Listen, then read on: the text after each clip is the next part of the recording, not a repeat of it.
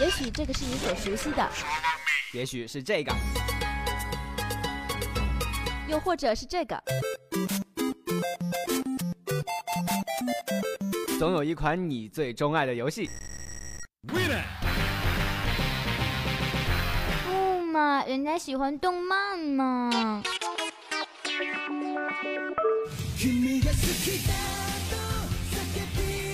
这里有你狂爱的动漫，这里有最酷最炫的动漫明星，一样的动漫游戏，不一样的新鲜试点，让我们带你一同漫游。你回来了，妈妈，开门啊，妈妈！听众小伙伴们，一五级的漫游新视点的节目是时候要和大家说再见了。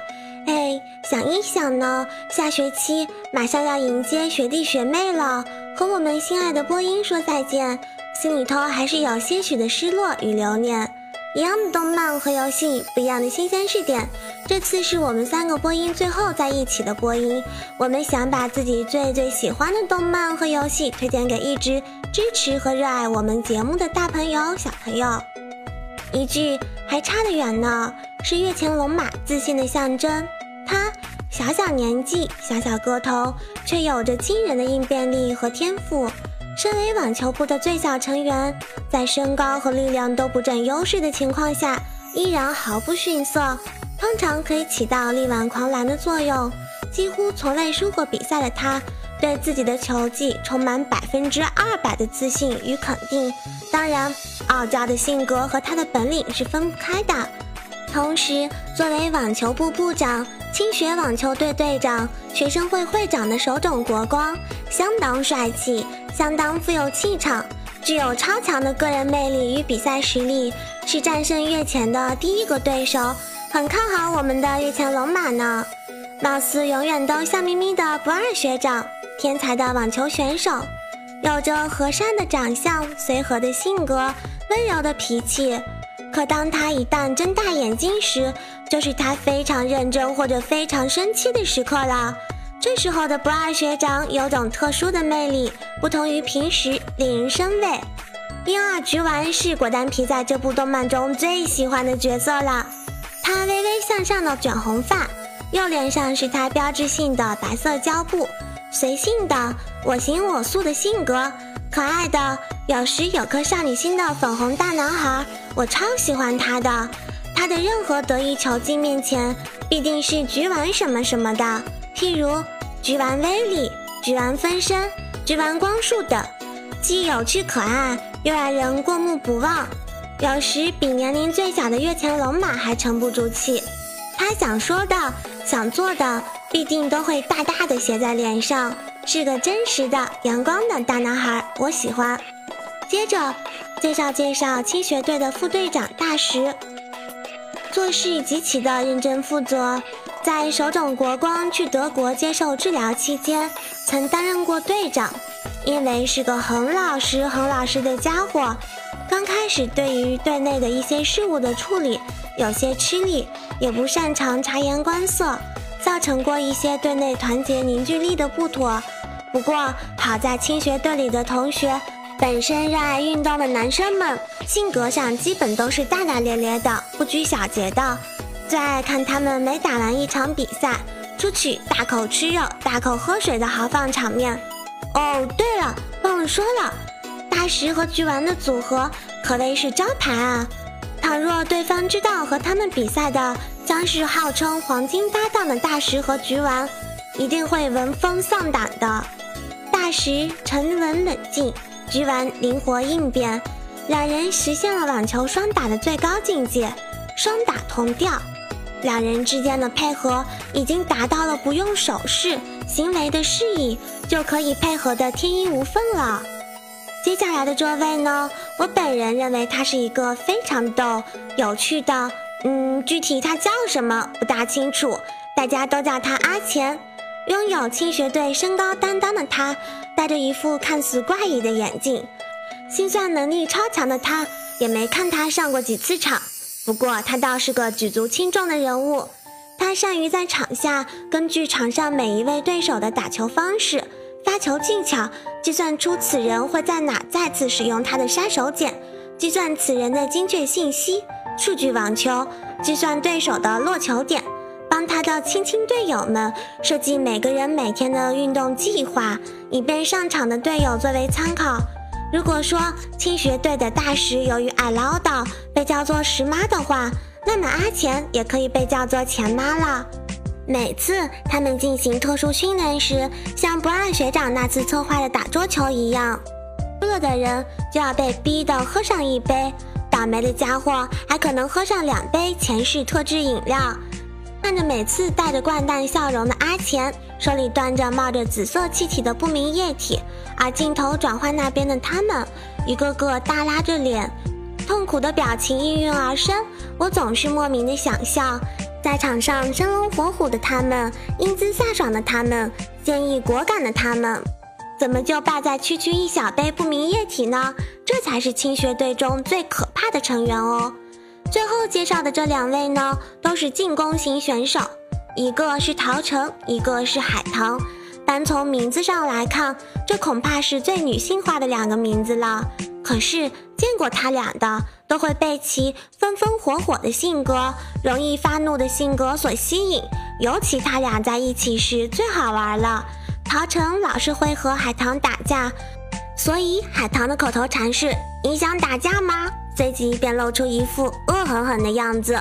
但两人合作过，那场比赛看得我是心惊胆战，老担心他们会起冲突。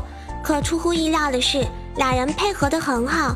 虽然没有黄金搭档那么完美出色，至少两人在彼此的搭档中更加惺惺相惜。所谓英雄对战，惺惺相惜吧。怎么总觉得漏掉了一个人呢？哦，原来是忘了介绍阿龙啦。这位的实力依然不容小觑，经典的波动球就是他的杀手锏。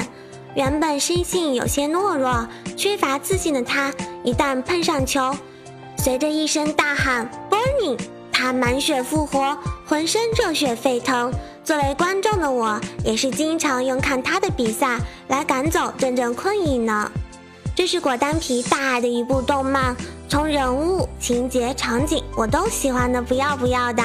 初中看到高中，现在上了大学仍然在看。现在上了大学仍然在看一部经典的动漫，绝对是经得起时间的推敲的。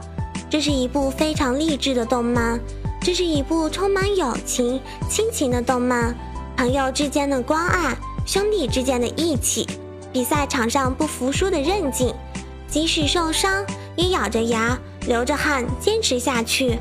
他们。给我力量，给我勇气。每当我考试上不如意，生活上遇到挫折，我都会再次品味他们的每一场比赛。他们在比赛中渐渐成长，每看一次，我的感受也是不同的。这或许也是我的成长吧。果丹皮的动漫就介绍这么多啦，下面有请小黑，有请 Sunday 介绍他们最喜欢的动漫或者游戏吧。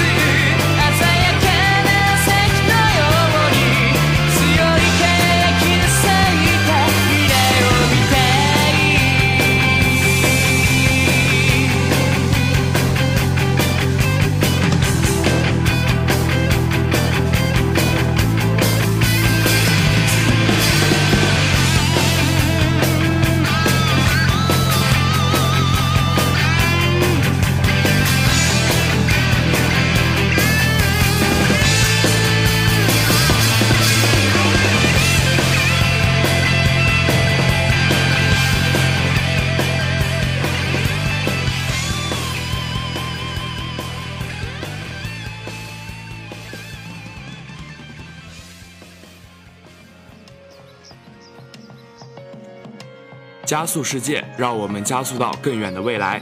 一样的动漫和游戏，不一样的新鲜试点。亲爱的观众老爷们，大家好，咱们又相见了呢。话说这次应该是小黑在这学期最后一次录音了，很是不舍得亲爱的听众老爷们。但是小黑要在节目里留下一个正能量满满的 flag，下周我要学习了。哼，是不是听起来有觉得不可思议呢？这个满满的 flag 感觉是不是会被宿舍的小破床无情的终结掉呢？所以今天就来做一期中二爆表、正能量满满的废柴成长日记，加速世界。说到加速世界，忠实喷子可能就要无脑上线了。什么加速世界？就是男主是头猪的那个动漫吗？这都是什么玩意儿？你的节目质量怎么下降了？加速世界是由同人之父川原丽做出来的网游类动漫，但是在销量上很难赶得上《刀剑神域》。大多数观众很难接受一只啥都不会的受气猪，而且他还勾搭走了我们的女神黑雪姬萨玛，肤白貌美、大长腿的黑羊羽蝶女神殿下。这种打击使得很多观众觉得自己不如一头猪，很是伤自尊心，所以纷纷弃掉了加速世界。但是由于是这学期最后一次做节目了，我想做一次正能量的节目，给我给各位听众老爷们立下这个高高挂起的 flag。所以决定去吧，有田春雪就决定是你了，开始你的后宫啊不，成长之路吧。首先先介绍一下这个动漫的设定。其实小黑我并不是非常的想说，但是我很想直接进入人物介绍这个环节。但是不介绍这个故事的大概背景，我感觉是听不懂的。于是言简意赅，少唠几句。有一个小胖子在学校里受到欺凌，于是学生会长就给他安利了一波 Bust Link 这款游戏，就是跨越维度、深入 VR 的高科技游戏。然后就会有一个假想体变成你的人设，而且这个人设是根据你现实状况来拟定的。如果举个例子来说，果丹皮的人设就应该是一个萌萌哒的队医或者辅助，而 Sunday 姐可能就会是一个喋喋不休又偶尔高冷的输出型法师，而小黑可能要对得起这身肉。在游戏里，我可能是一个前排的 T 吧，那这谁又知道呢？这个人设是非常有意思的，它是根据你的伤痛、你的梦想来设定的，而且颜色的不一样也决定着你的属性。例如蓝色是近战，绿色是防御，红色是远程，黄色是干扰辅助。而你的伤痛越大，梦想越大，你就越强。在此之中还有一个心念系统，就比如我觉得我很快，我能更快，于是我就能更快。不知道我说这么多，听众老爷 get 到没有？最后高度概括一句：你越中二，你越不要脸，你就越强。如果各位观众老爷感兴趣的话，那就欢迎百度啊不，这垃圾网站就不要用了，就继续听我说下去吧。接下来就是人物介绍了，嘿嘿嘿。问我为什么这么兴奋？我想说的是，这部动漫里的女角全部都是理想型啊！我的天，不只是女主，每一个女孩子都散发着她们独特的气质。女主黑雪姬是一个能驾驭中分刘海、麻花辫、双马尾的绝世美女，性格傲娇，傲娇才是萌点啊！气场甚至比原版里还要强。关键是好看，性格又好，小女生又强大的不要不要的，完美的人设 Black Lotus，小黑我是超级喜欢。然而他还是黑暗星云的领袖，没错，就是我的主子呀。小黑我这么中二，当然也要为黑暗星云效忠了呢。第二位就是萝莉型波纹疾走陆地战车无畏号的上月游人子了，也是我们的人子妹妹。人子妹妹同样是顶尖的王级水平，同时具备着易推倒的属性，是一个腹黑萝莉却又单纯偏执的小可爱哟。虽然我是一个萝莉控，但是我对人子妹子并不是，并不是很喜欢，因为有比她更可爱的小萝莉啊。加速世界最萌萝莉禁火神子，同样是结火巫女的四叶公瑶。虽然只有小学四年级，但是是一个老玩家了，拥有着超高输出的可爱萝莉。开扇还是拉弓，哪一个都体现着巫女独特的气质。而我们的女二是春雪小时候的青梅竹马，性格中庸但又不失萌态，智商爆表，情商爆表。明明是一个超可爱的小萝莉，却意外着有着强大的人妻气息。喜欢猫咪，自己却是忠犬属性。我要说是找老婆的话，千百合无疑是最合适的人选。放在最后说的才是真爱。最喜欢的两位美女，命运的宿敌，一个是有着疾风推进器的苍崎风子，一个是狂野猎豹的米娅。自古红蓝出 CP，两位姐姐都是性感高挑的御姐型，但是其中一位活泼俏皮，一位性感冷艳，不愧是命运的宿敌。我很喜欢这个设定，又能打又能看，而且这两位的作画在这个崩坏世界里几乎没有崩过，为制作组的良心大大的点赞。之后会飞的鸭人 Sliver Crow，剑道小哥 Cyan Pie，贤妹小 boss Dusk Taker，分别是动画的主角男二和反派。因为篇幅问题，我就不赘述了。真心都是不错的，虽然有着男女歧视的成分在里面，但是毕竟我是一个直男啊，对不对？加速世界的世界观就想告诉我们，每一个人都是那么与众不同，每一个人都有着他的萌点，没有纯纯的废柴，有的只是不愿上进的失败者。不好好学习，不好好追逐更高更远的天空，你告诉我，你怎么撩妹啊？对不对？所以说，这学期最后的一期漫游新视点，说是要做《加速世界》这部动漫，不如说是小黑想通过节目表达对女神的爱慕之情。同样临近期末，大家要好好学习，争取有一个不错的成绩。最后，小黑想由衷的说一句：高数老师，我爱你啊！行行好，给个过吧。接下来由 Sunday 姐给大家带来更精彩的节目。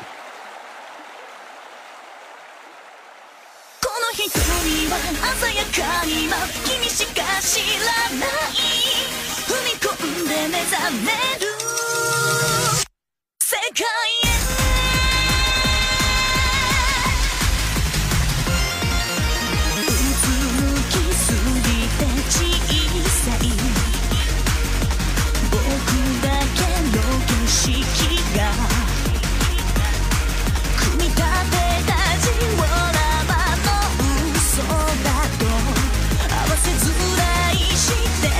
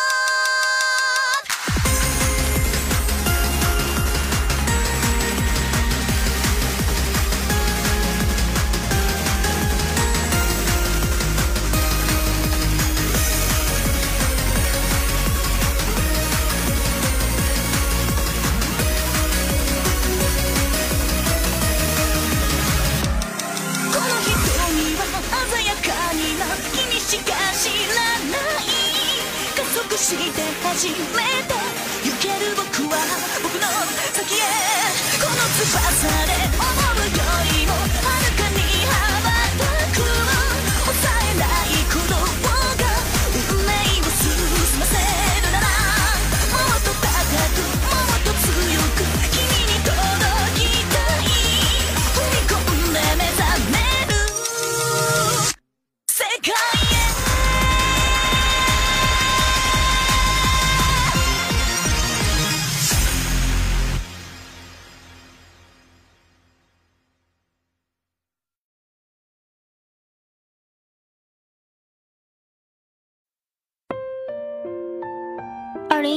年五月二十八日，这是我在漫游组制作的第八期节目，也是本学期的最后一期节目了。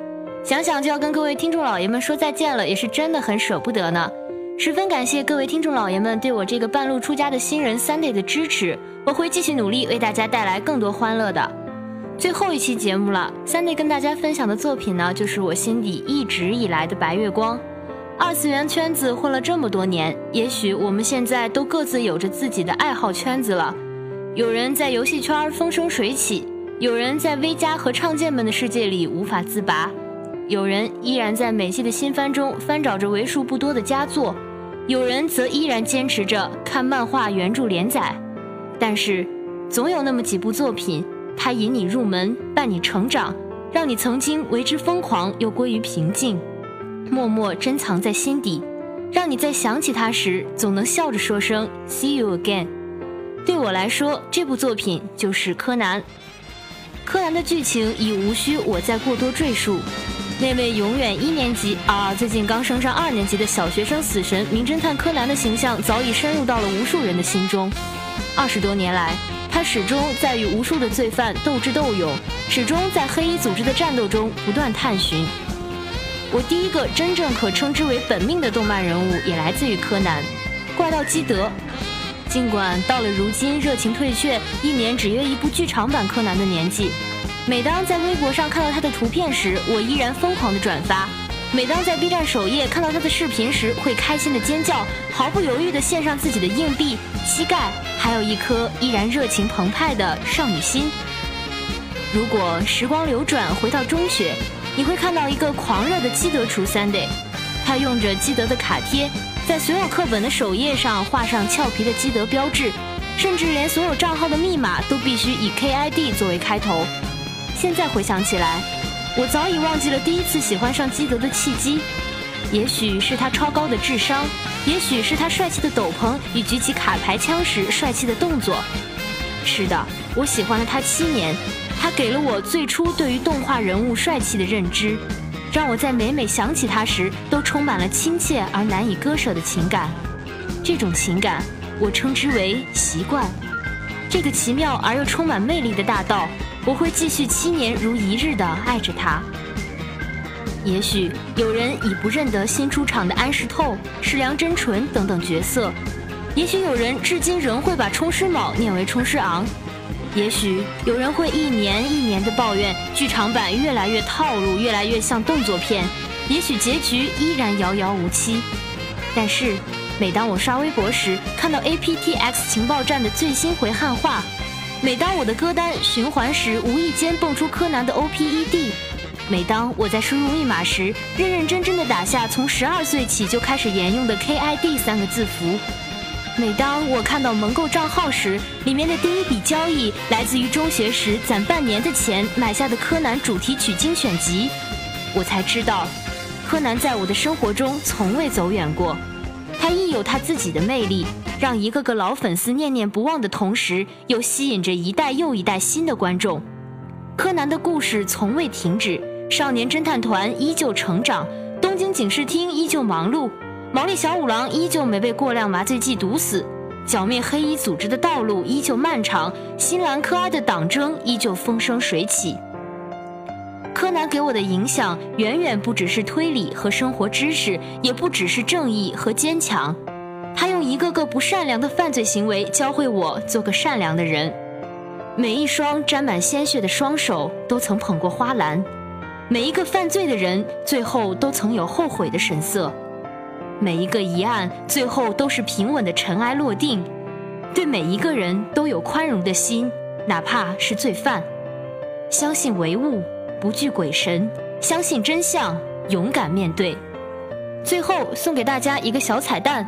来自知乎网友对柯南剧情的吐槽打油诗。秦九尽力了，这仗没法打。贝姐窝里横，BOSS 爱乌鸦。波本不心安，雪莉 NTR。吉尔反骨仔，老夫战五渣。吉安老丑女，科恩不说话，全家是卧底，你说咋办啊？再看看对手，满脸都哭花。秀一蟑螂命，柯南全身挂。频次虽不强，智商一百八。基德女装癖，能变你全家。还有毛利兰，招式美如画。可怜我秦九，当爹又当妈。破车开十年，天天防刮擦。黑衣厚又重，有汗自己擦。这种破剧情，老子不玩了。青山老而狠，读者笑哈哈。你说他不行，你行，你上啊！